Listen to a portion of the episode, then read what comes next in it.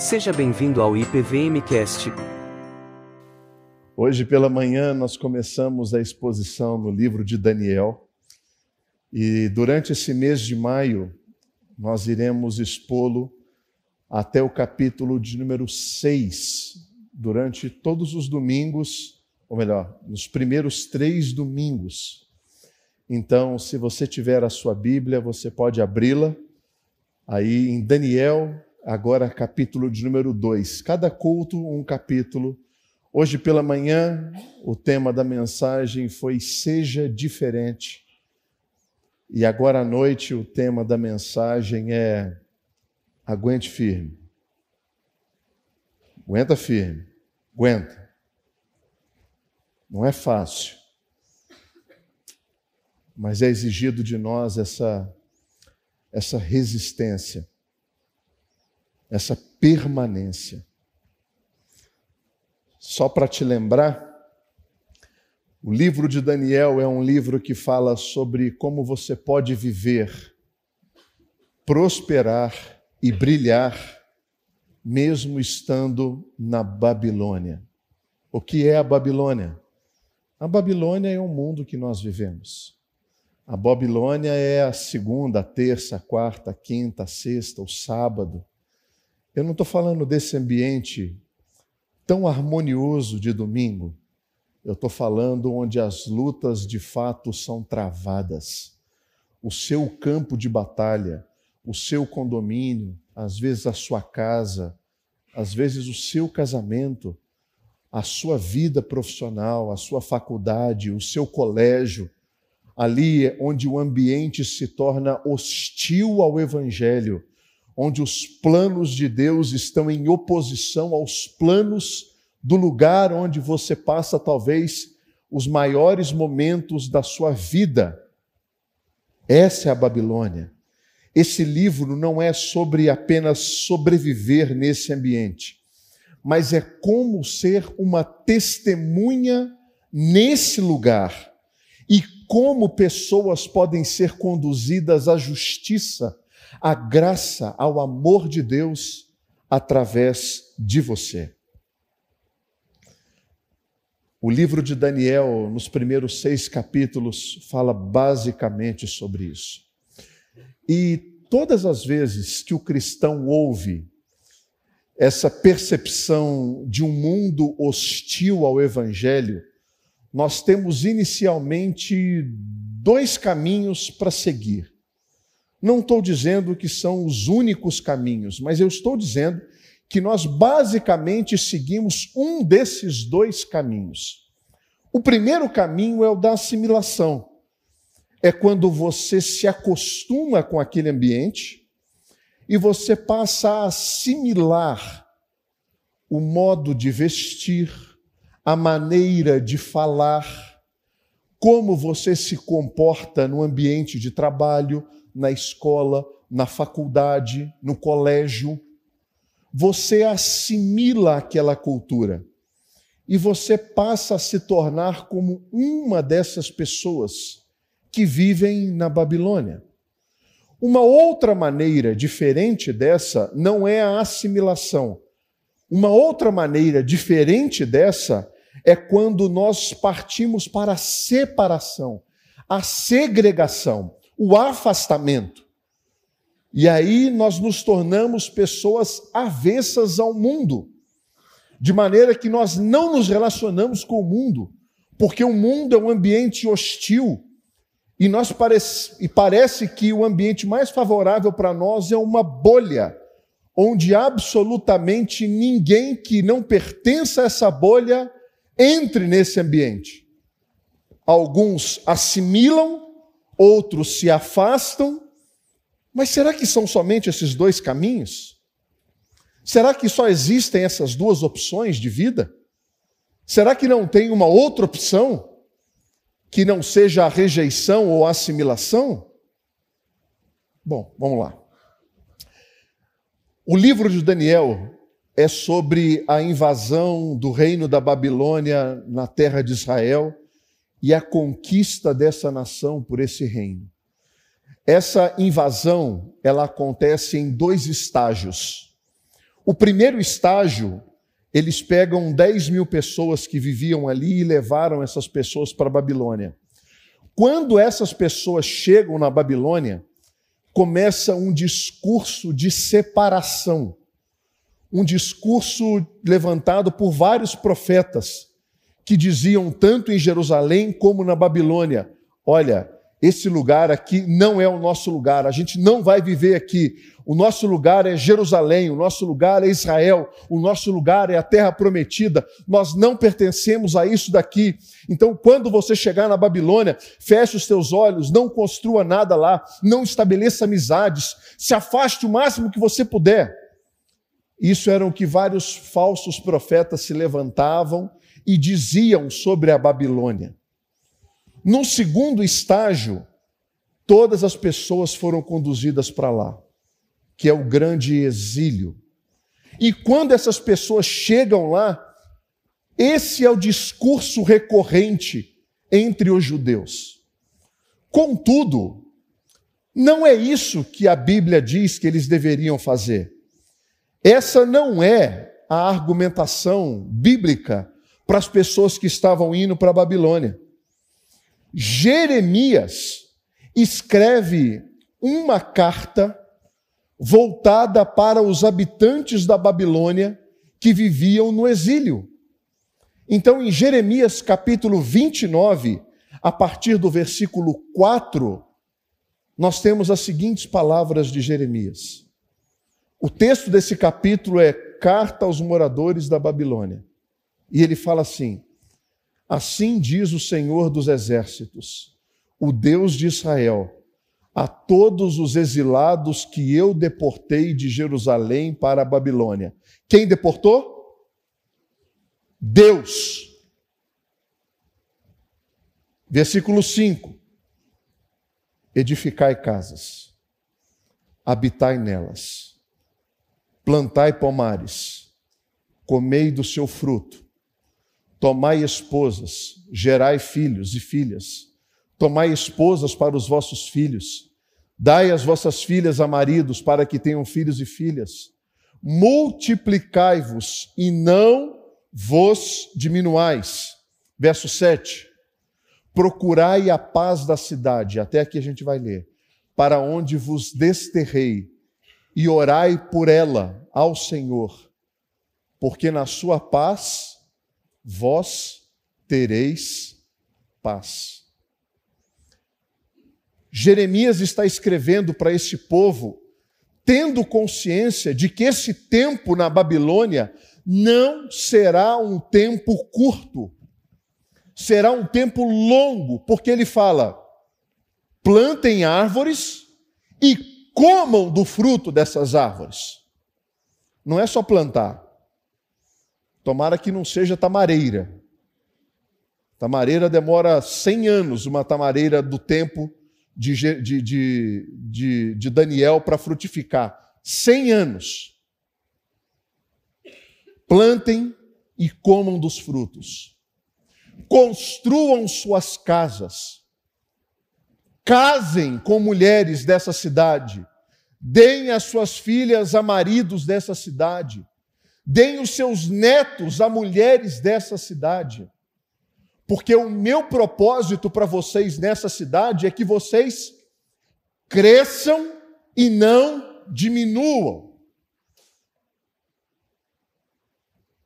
Dentro dessa profecia de Jeremias, nós percebemos que existe uma outra via, que não é a assimilação e nem é a rejeição mas é a transformação. Pessoas que estavam naquele lugar intencionalmente com um único propósito: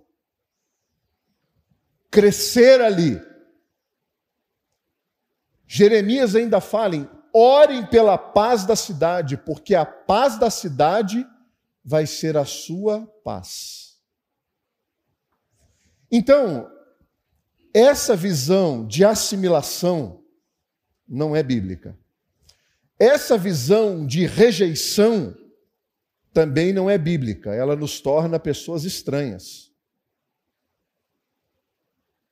A visão bíblica é da transformação. Eu estou ali com o intuito de promover justiça nesse lugar. Esse pano de fundo ele é necessário para que a gente inicie agora a leitura de Daniel capítulo 2. E Daniel capítulo 2, ele começa com um sonho, um sonho não, um pesadelo de Nabucodonosor. No versículo 1 do capítulo 2 diz assim: No segundo ano do reinado de Nabucodonosor, teve este um sonho, o seu espírito se perturbou e passou-lhe o sono. Então o rei mandou chamar os magos, os encantadores, os feiticeiros, os caldeus, para que declarassem ao rei quais lhe foram os sonhos. E eles vieram e se apresentaram diante do rei. Disse-lhe o rei: Tive um sonho e para sabê-lo está perturbado o meu espírito. Os caldeus disseram ao rei em aramaico: Ó oh, rei, vive eternamente. Dize o sonho a teus servos e daremos a interpretação. Presta atenção. Os sábios babilônicos, eles tinham mais ou menos um livro dos sonhos, que era um livro que eles usavam para interpretações. Então, assim, você sonhou com um sapo, ah, isso tem um significado. O significado é o significado da transformação. Porque num determinado momento da sua vida você vai estar sobre as águas, mas no outro momento você estará fora das águas. Eles consultavam isso lá. Só que o rei já estava cansado desse blá blá blá. E ele a partir de agora ele resolve fazer o seguinte: eu não vou contar o sonho para vocês. Eu estou dizendo que eu tive um sonho. Eu quero que vocês me deem a interpretação do sonho, sem saber qual é o meu sonho. E aí, versículo 8: Tornou o rei e disse: Bem, eu percebo que vocês estão querendo ganhar tempo, porque vocês estão vendo que o que eu disse está resolvido. Isso é, se não me fazeis saber o sonho, uma só sentença será a vossa, pois combinastes palavras mentirosas e perversas para proferirdes na minha presença, até que se mude a situação. Portanto, dizei-me o sonho, e saberei que me podeis dar-lhe a interpretação. Então responderam os caldeus na presença do rei e disseram: Não há mortal sobre a terra que possa revelar o que o rei exige pois jamais houve rei, por grande e poderoso, que tivesse sido, que exigisse semelhante coisa a algum mago, encantador ou caldeu. A coisa que o rei exige é difícil. Ninguém há que possa revelar diante do rei, senão os deuses. E estes não moram com os homens. Então o rei muito se irou e enfureceu e ordenou que se matassem todos os sábios da Babilônia. Olha para mim.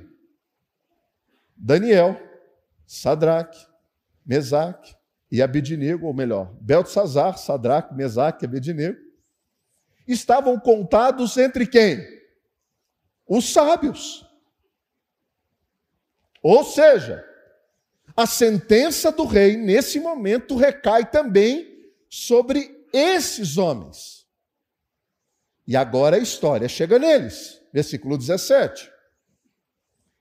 Quando esse assunto chegou para Daniel, Daniel foi para casa e fez saber o caso a Ananias, Misael e Azarias, seus companheiros, para que pedissem misericórdia ao Deus do céu sobre esse mistério, a fim de que Daniel e seus companheiros não perecessem com o resto dos sábios da Babilônia.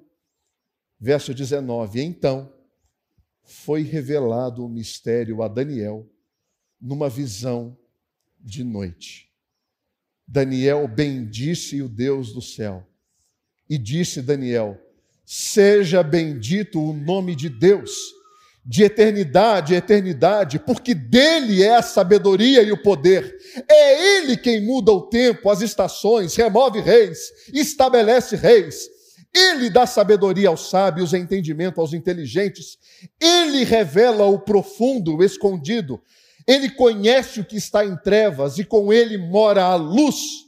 A ti, ó Deus, dos meus pais, eu te rendo graças e te louvo, porque me deste sabedoria e poder, e agora me fizeste saber o que te pedimos, porque nos fizeste saber este caso do rei.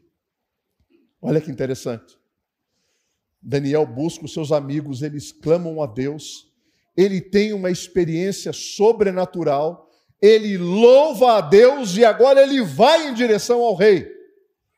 E no versículo 26, o texto diz assim: Respondeu o rei e disse a Daniel, cujo nome era Beltesazar, Podes tu fazer-me saber o que vi no sonho e a sua interpretação? E respondeu Daniel na presença do rei e disse: O mistério que o rei exige, nem encantadores, nem magos, nem astrólogos o podem revelar ao rei. Leiam comigo a primeira frase do versículo 28. Mas há um Deus no céu Há um Deus no céu. Essa é uma frase incrível. E eu poderia simplesmente passar a mensagem inteira falando da beleza dessa expressão. Há um Deus no céu. Se existe um Deus no céu, Será que ele disse algo para nós aqui na terra? Se há um Deus no céu, será que esse Deus no céu está disponível a nós hoje? Você vê às vezes como Nabucodonosor, você chega em um ponto da sua vida onde todas as estratégias humanas falharam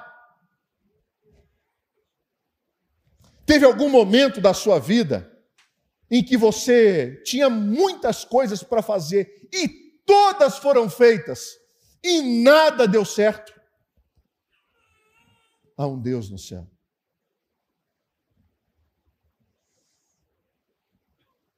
Eu não sei por que você veio aqui. Eu não sei por que você está aqui nessa noite. Eu não sei por que você está acompanhando este canal neste momento. Eu não sei a sua história de vida.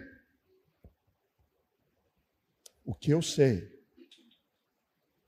é que haja o que houver, qual o diagnóstico for, qual situação te aguarda, há um Deus no céu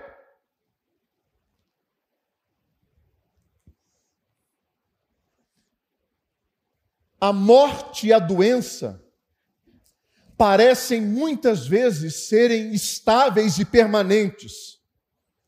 Mas quando nós ouvimos a notícia, há um Deus no céu, é um sopro de vida que remove o medo e a preocupação. Você está decepcionado com o cenário político do nosso país? A direita te decepcionou? A esquerda te decepcionou? Que novidade! Você também decepcionaria se você estivesse lá? Há um Deus no céu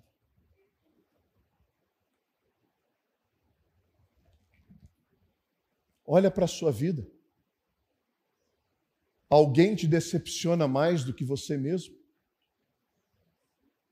Promessas não cumpridas, votos desfeitos, mentiras deslavadas, vícios sem medida. Há um Deus no céu. Você não suporta mais passar de relacionamento em relacionamento, lidando com rejeição após rejeição. Há um Deus no céu.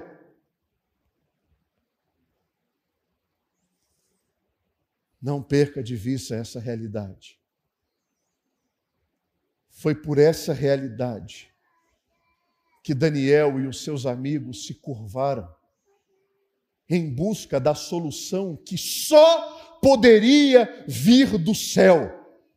Porque os próprios magos e feiticeiros da corte disseram: Rei, essa resposta não pode ser dada por homens, somente pelos deuses, e eles não habitam aqui entre nós. E Daniel entende que há um Deus no céu. E essa frase, há um Deus no céu, mudaria tudo. Olha aí o versículo de número 28. O qual revela os mistérios, pois ele fez saber ao rei Nabucodonosor o que há de ser nos últimos dias. O teu sonho e as tuas visões da tua cabeça quando estavas no teu leito são essas. Estando tu, ó rei, no teu leito, surgiram-te pensamentos a respeito do que há de ser depois disto. Aquele, pois, que revela mistérios, te revelou o que há de ser. E a mim me foi revelado este mistério, porque haja em mim mais sabedoria do que em todos os viventes. Não porque haja em mim sabedoria mais do que todos os viventes, mas para que a interpretação se fizesse saber ao rei, para que entendesses as cogitações da sua mente. Tu, ó rei, estavas vendo, e eis aqui uma grande estátua. Essa estátua era imensa, de extraordinário esplendor. Estava em pé diante de ti. A sua aparência era terrível. A cabeça era de fino ouro o peito e os braços de prata, o ventre e os quadris de bronze, as pernas de ferro, os pés em parte de ferro e em parte de barro. Nabucodonosor, quando ouve a revelação do seu sonho, ele diz: Foi isso! Foi isso que eu sonhei! E agora? Que que isso significa?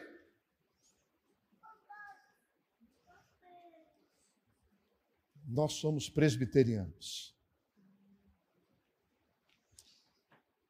Como presbiterianos, nós temos pontos fortes e nós temos pontos bem fracos. Um dos nossos pontos mais fracos é quando a gente desacredita de ações sobrenaturais do nosso Deus.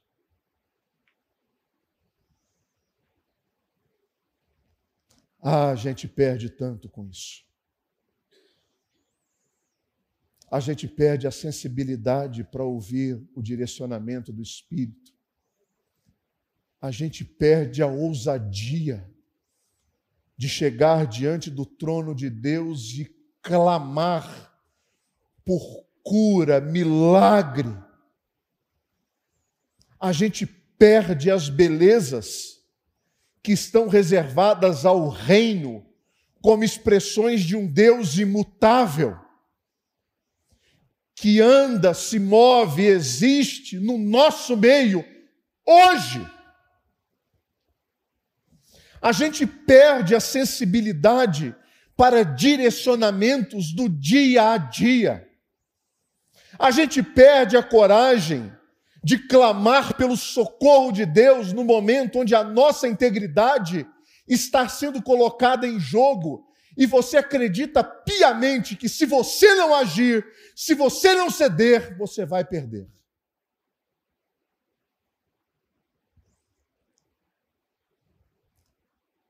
Daniel é aquele que, diante do pedido do rei, ele vai para os seus amigos mais próximos e fala: Essa é uma resposta que só vem do alto.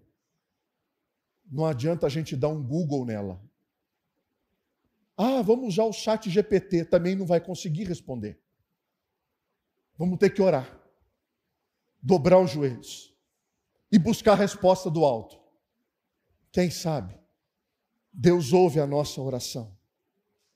Quem sabe Deus se manifesta e nos dá uma experiência incrível, sobrenatural. Lembro em Marcos capítulo 2, quando Jesus ele tem aquele encontro com o coxo, e aí ele diz para o coxo: Os teus pecados estão perdoados.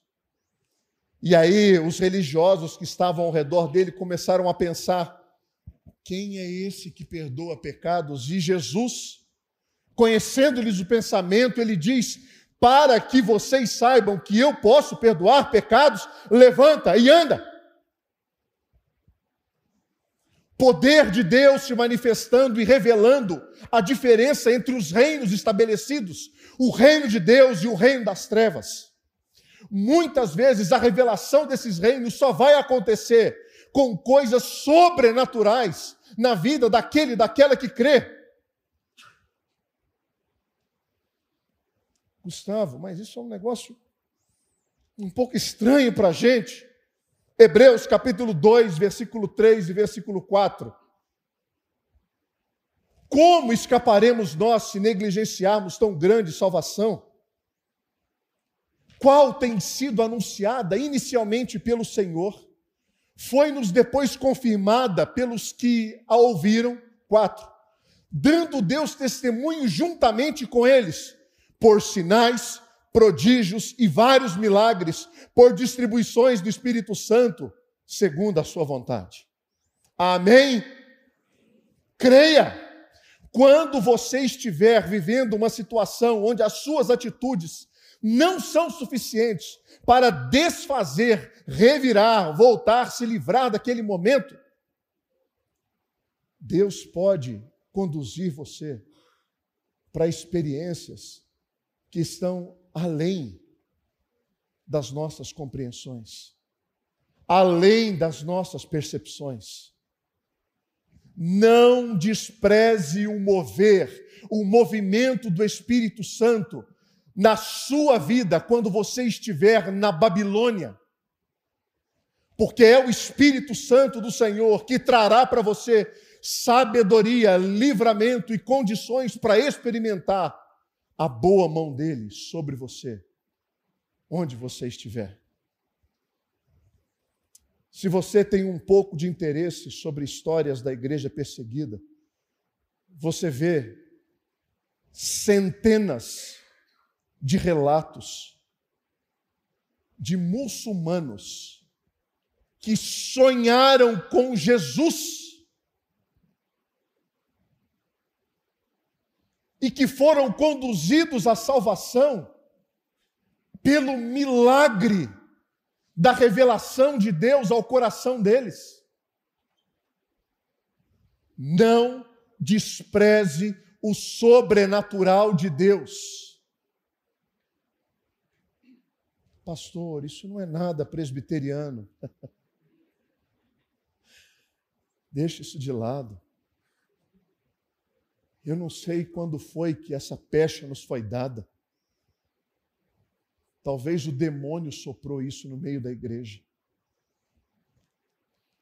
Para que a gente não tenha os nossos ouvidos e o nosso coração desejoso de experimentar coisas sobrenaturais de Deus. Olha o que Deus faz para que um homem brilhe na Babilônia. Deus dá para ele a interpretação de um sonho. O apóstolo Paulo escreve a primeira carta aos Coríntios, capítulo 2, versículo 4 e 5. A minha palavra, a minha pregação não consistiram em linguagem persuasiva de sabedoria. Ele está dizendo, não foi a minha capacidade de argumentação mas em demonstração do Espírito e do poder, para que a vossa fé não se apoiasse em sabedoria humana, mas no poder de Deus. Por que você insiste em descartar as ações sobrenaturais de Deus nos momentos em que você está encurralado, em que não tem saída?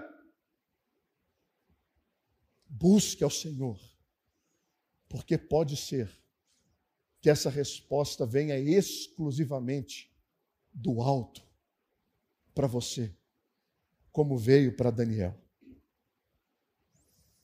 E talvez agora você está pensando assim, pastor, eu sou presbiteriano, eu quero a interpretação desse sonho. É isso que eu quero. Então vamos lá.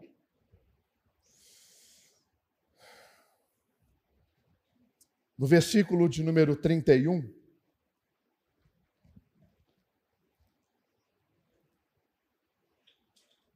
ele diz assim: Tu, ó rei, estavas vendo uma grande estátua, imensa, extraordinário esplendor. Estava de pé diante de ti, a sua aparência era terrível. Cabeça de ouro fino, ou melhor, de fino ouro, peito e os braços de prata, ventre e quadris de bronze, pernas de ferro e os pés em parte de ferro e em parte de barro. Eu consegui uma foto dessa estátua.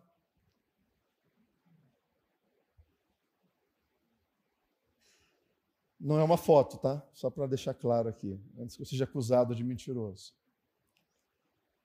Essa é uma representação da visão do rei. A cabeça é feita de ouro. O versículo 38, deixa a estátua aí. O versículo 38, Daniel apresenta que essa estátua ela é a Babilônia. A cabeça dela representa a Babilônia.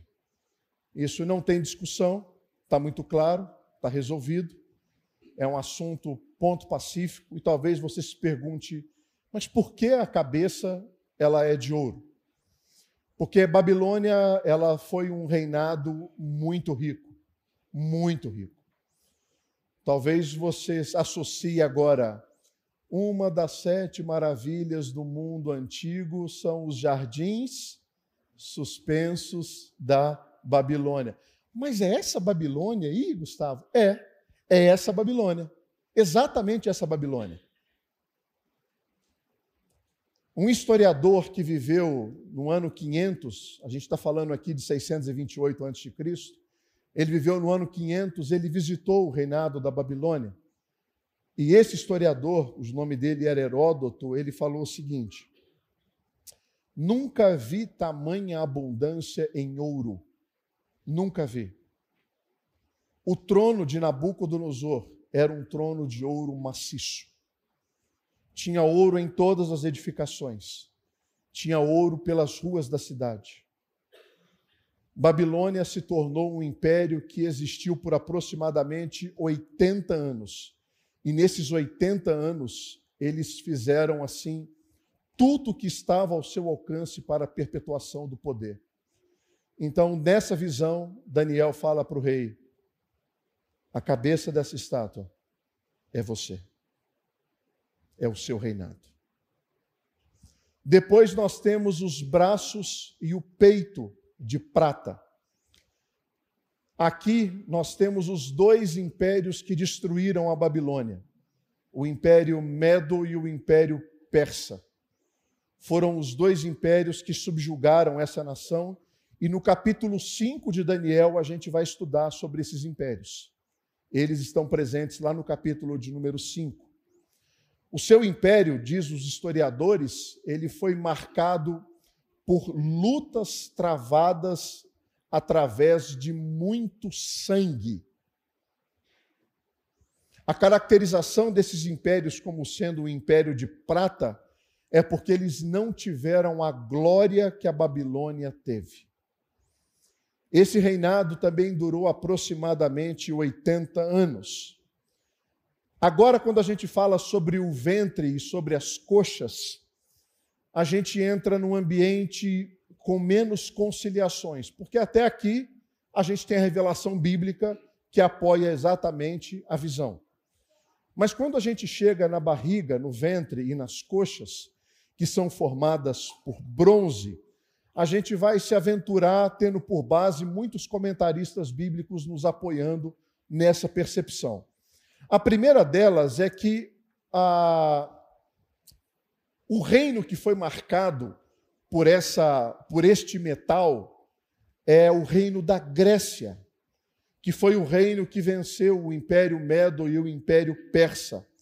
Esse reino, ele foi marcado talvez por ser caracterizado por espadas de bronze, capacetes de bronze, carruagens de bronze, é, escudos de bronze. Por isso, essa percepção utilizada de um homem que possui nesse império o império voltado para o bronze. Os soldados gregos usavam exatamente essas ferramentas. E a gente está falando aqui das grandes conquistas de um homem chamado Alexandre o Grande. Talvez você já tenha ouvido falar sobre ele. Depois desse império, nós temos. Aí a gente começa mais em conjecturas históricas, tá bom? Pode ser que aqui a gente agora fale sobre o Império Romano. Por que o Império Romano? Porque foi um dos impérios mais longos de existência que aconteceram aqui. Por exemplo, Babilônia durou 80 anos, o Império Medo-Persa durou cerca de 80 anos, o Império Grego durou cerca de 200 anos e o Império Romano durou mais de 500 anos no Ocidente e 1.500 anos no Oriente. Então foi um império de longa duração. E você está esfregando a sua mãozinha para dizer assim: e agora? O que, que ele vai dizer do pezinho? Quem será? Eu aposto na China, eu aposto nos Estados Unidos, eu quero saber quem é o anticristo. Então, vamos acabar com a sua dúvida? Não sei. Ninguém sabe.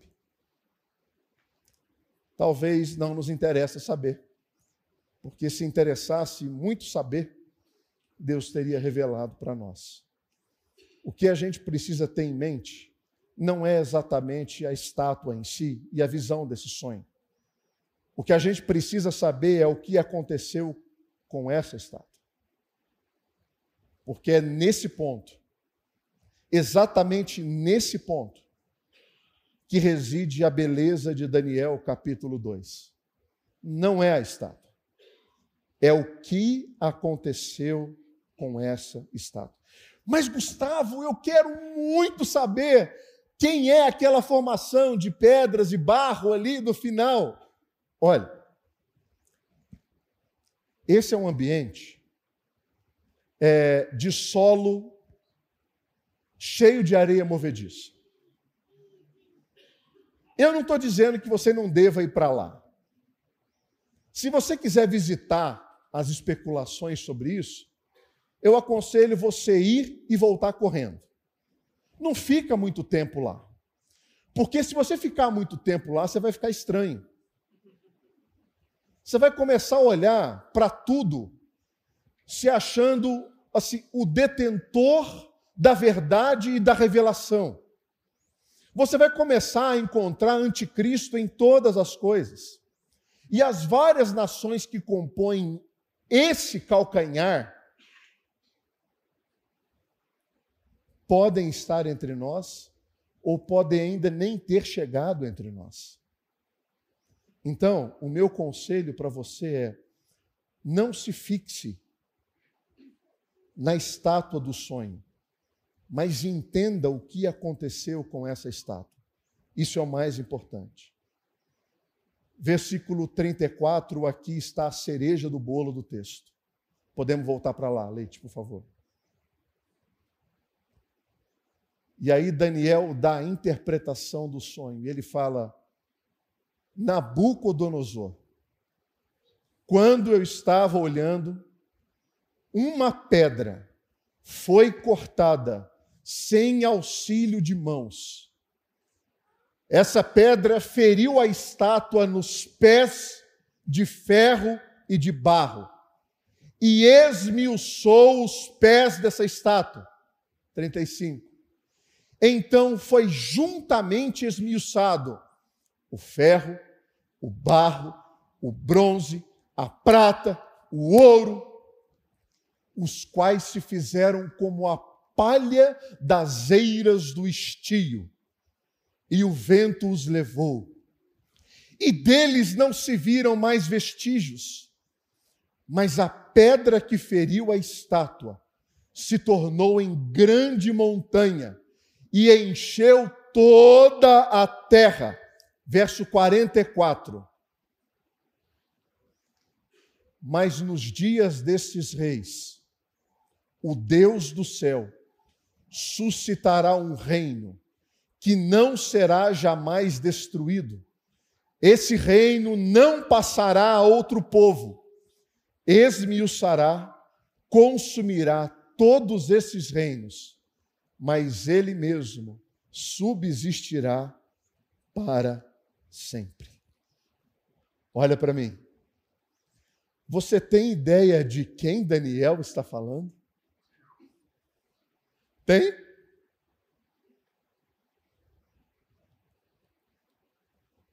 O livro de Daniel não é sobre Daniel. Ele não é a personagem principal desse livro.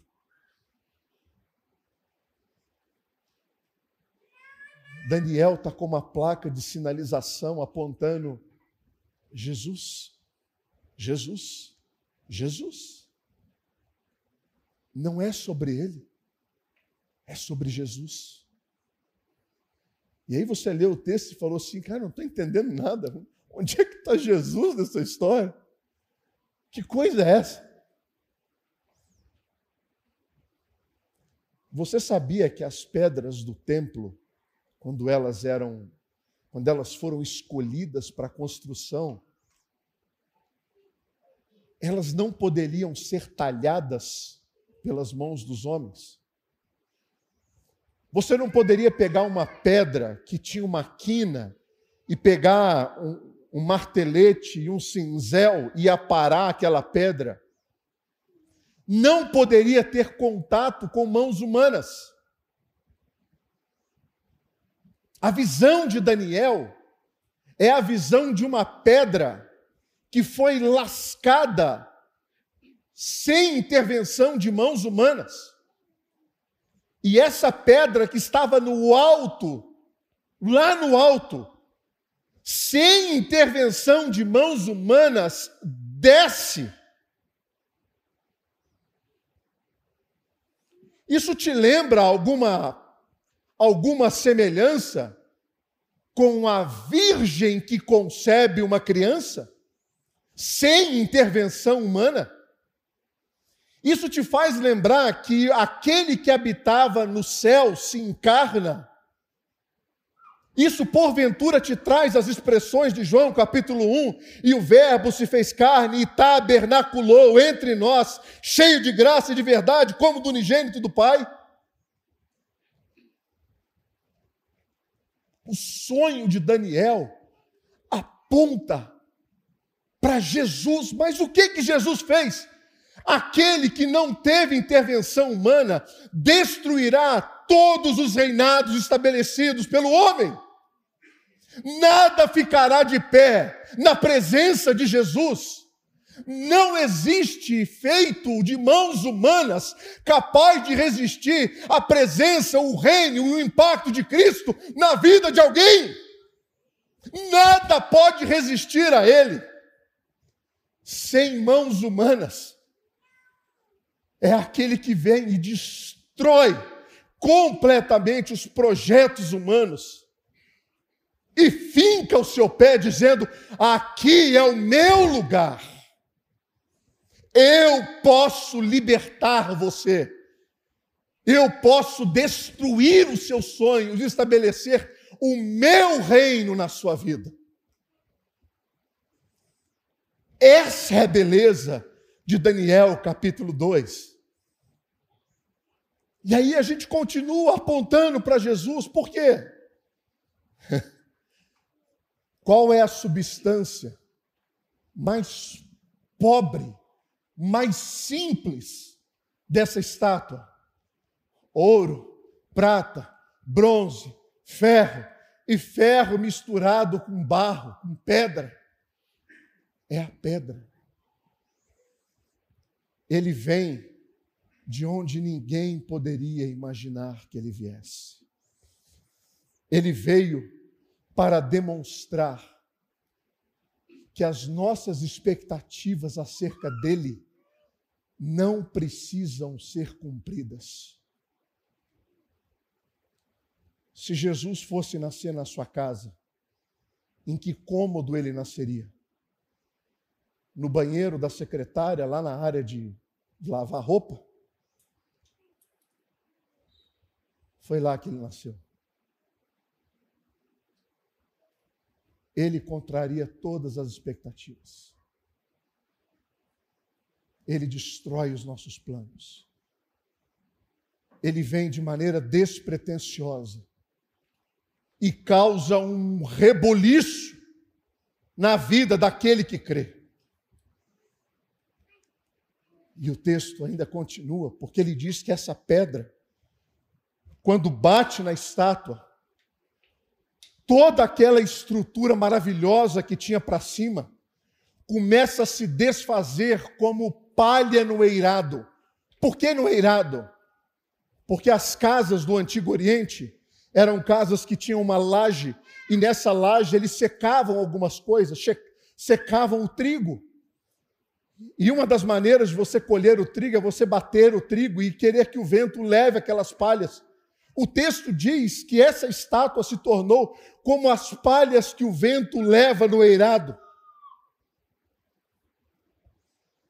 Mas o resultado dessa, dessa, desse amontoado que cai ali é que ele foi impactado por essa pedra.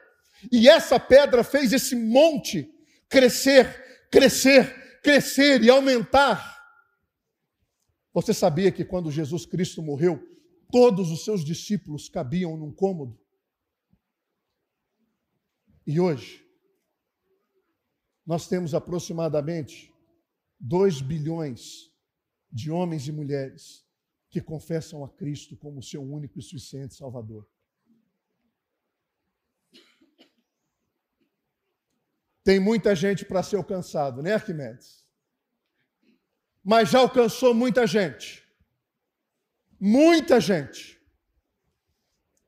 Digo isso para que você saiba que se Jesus Cristo alcançou a sua vida, você faz parte do maior movimento de Deus em toda a sua criação, que é o alcance de todos aqueles que pertencem a Cristo Jesus.